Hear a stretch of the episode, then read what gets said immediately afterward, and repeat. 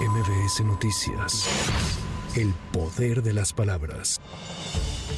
El analista político Alfredo Jalife fue detenido este miércoles por agentes de la Policía de Investigación a petición de un juez de control del Estado de Nuevo León. Así lo informó la Fiscalía General de Justicia Capitalina. Lo anterior por una denuncia interpuesta por la exsecretaria de Economía, Tatiana Cloutier, luego de que a través de YouTube el imputado mostró una imagen con textos que consideró calumniosos. Asimismo, la denunciante refiere haber sido objeto de publicaciones ofensivas en la red social Twitter, ahora X. Soy responsable de forma individual de la denuncia que puse en diciembre del 2022, es decir, ya hace un año.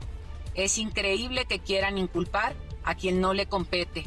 Esto lo hizo Tatiana Cloutier, ciudadana, nacida en el estado de Sinaloa, quien vive hoy en el estado de Nuevo León y que en ese momento portaba simple y sencillamente el papel de ciudadana, esposa, madre, hermana y ya. No lo quieran vincular en donde no cabe.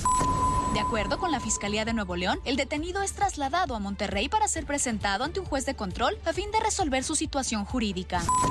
El Pleno del Senado de la República rechazó las ternas que se presentaron para la designación de dos de las plazas vacantes en el INAI. En la sesión de este miércoles se llevaron a cabo dos rondas de votación. Sin embargo, en ambos casos no se reunieron las dos terceras partes que establece la ley para los nombramientos debido a que prevalecieron los votos nulos. Ante esto, Blanca Lilia Ibarra, titular del Instituto Nacional de Transparencia, manifestó su preocupación ante la inminencia de que no se contara con los nombramientos en el actual periodo de sesiones. Quienes integramos el Pleno de este instituto, hemos estado atentos a la sesión ordinaria del Senado de la República en la que se votó el nombramiento de dos integrantes de este colegiado. Vemos con preocupación que nuevamente no fue posible construir los acuerdos para que culminen los procesos de designación, pues ello implica que este órgano de dirección seguirá incompleto. Es inminente que no se contará con los nombramientos en el actual periodo de sesiones.